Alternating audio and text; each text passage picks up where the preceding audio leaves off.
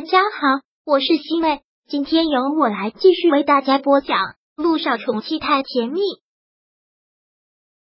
第八百章老爷子的遗书。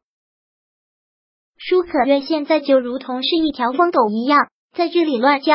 听到他说这些话，涟漪也真的是恼了，直接反驳了回来：“舒可月，爷爷现在尸骨未寒，你在这里说这些话是什么意思？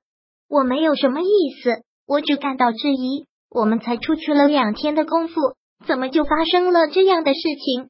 爷爷那么惜命的人，怎么可能会自杀呢？舒可月绝对不会相信老爷子会自杀的。爷爷已然这个年纪了，正是享福的时候，怎么可能会自杀？一定是你们两个，你们两个趁我们出去之后，对老爷子做了什么？是不是？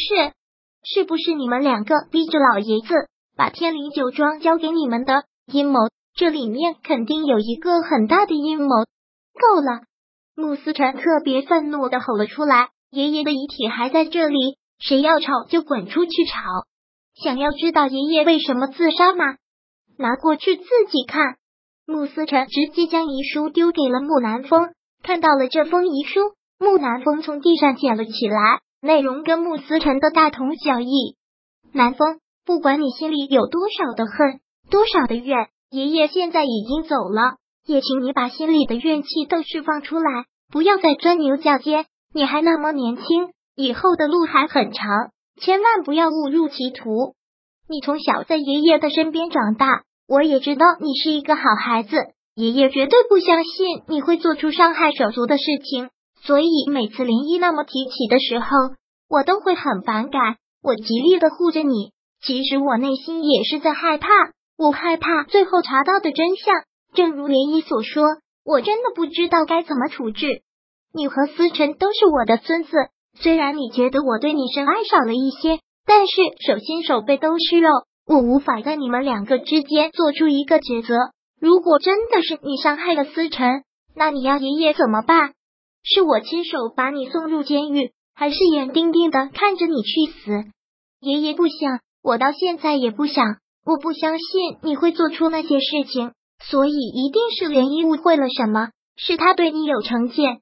我现在的离世就是对你赎罪，是我年轻时候做错了事情，我不该做出那样的决定。你是无辜的，不应该为了我这个决定而付出代价。可是思辰的妈妈已经说了这样的话，我就必须要遵守。都是爷爷对不起你，如果你要恨就恨爷爷。思辰是无辜的，思辰是你的弟弟，他这些年在外面已经受了很多的苦，不要把怨恨撒在他身上。他是你的弟弟，爷爷，不管你这些年做了什么，我都相信你还是个好孩子。放下吧，思辰不会再追究的。现在穆家就剩下你们兄弟两个了，一定要好好的，让爷爷安息，不要再让爷爷担心了，好吗？爷爷的财产已经留给了你。你可以过得很好，爷爷真的不希望你走了弯路。你是一个好孩子，不应该钻了牛角尖，一时冲动会害了你一辈子。记住爷爷的话，爷爷是爱你的，爷爷对不起你，就看下一个与死谢罪的份上，不要再憎恨穆家的任何人，千错万错都是爷爷的错。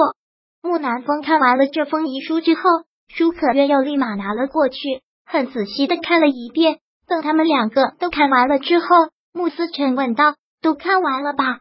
知道爷爷为什么自杀了吧？既然爷爷选择了这条路，那我们就让爷爷安息。爷爷的葬礼在两天之后，这两天我会在这里守灵，谁也别来这里打扰。我不希望爷爷死后还不得安。”穆思辰这话已经说的很明白了，不允许任何人在这里放肆，在这里说一些乱七八糟的话。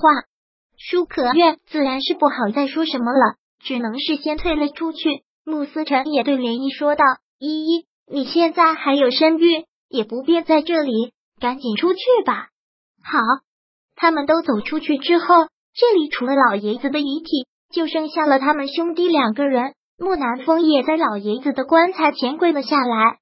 看完爷爷的遗书，没有什么想说的吗？穆思辰开口问道。口气特别的清冷，你想说什么？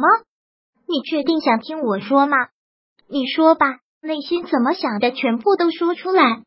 好，既然让他说，那穆思成就全部都说出来了。我现在特别的恨你，我觉得是你逼死了爷爷。如果不是你，爷爷不会选择这条路。他现在明明可以晚年幸福，马上就要抱重孙子了，却因为你，他不得不选择这条路。因为我，难道不是吗？慕思成目光看向了他，你到现在还要说你问心无愧，还要说你没有做过伤天害理的事情，还要说你没有做过一点伤害我的事情。现在在老爷子的遗体面前，还能这样面不改色的说出来吗？还觉得自己很无辜。我承认，三年前的火灾是我主使，你昏迷之后用的药也都是我安排的。你听到了，也知道真相了。虽然早就知道了这件事情，但是听他亲口承认了，穆思成心里还是一棒重击。为了财产，对自己的亲弟弟痛下杀手，晚上真的能睡得好？真的不会做噩梦吗？穆思成真的不懂，财产比骨肉血亲来的还要重要。他们两个可是亲兄弟。听到这句话的时候，木南风真的是觉得好笑。亲弟弟，原本以为是亲兄弟，谁知道只是同父异母。你没有经历过，你永远都可以站在一个上帝的视角去批判，永远都不会明白我。木南风现在也是特别的恨。站着说话不腰疼，没有经历过，就这样轻描淡写的来批判，我的确不明白，我也不想明白。爷爷用自己的一条命让我来原谅你，我就不可能再追究。但前提是你能就此收手，你能回头是岸。老爷子都已经这么做了，穆思辰如果还要再追究，那老爷子也就是白死了。为了老爷子，他也不可能再追究。但是有一个前提。必须是他放下心中的邪念，是他一心向善，改邪归正。第八百章播讲完毕。想阅读电子书，请在微信搜索公众号“常会阅读”，回复数字四获取全文。感谢您的收听。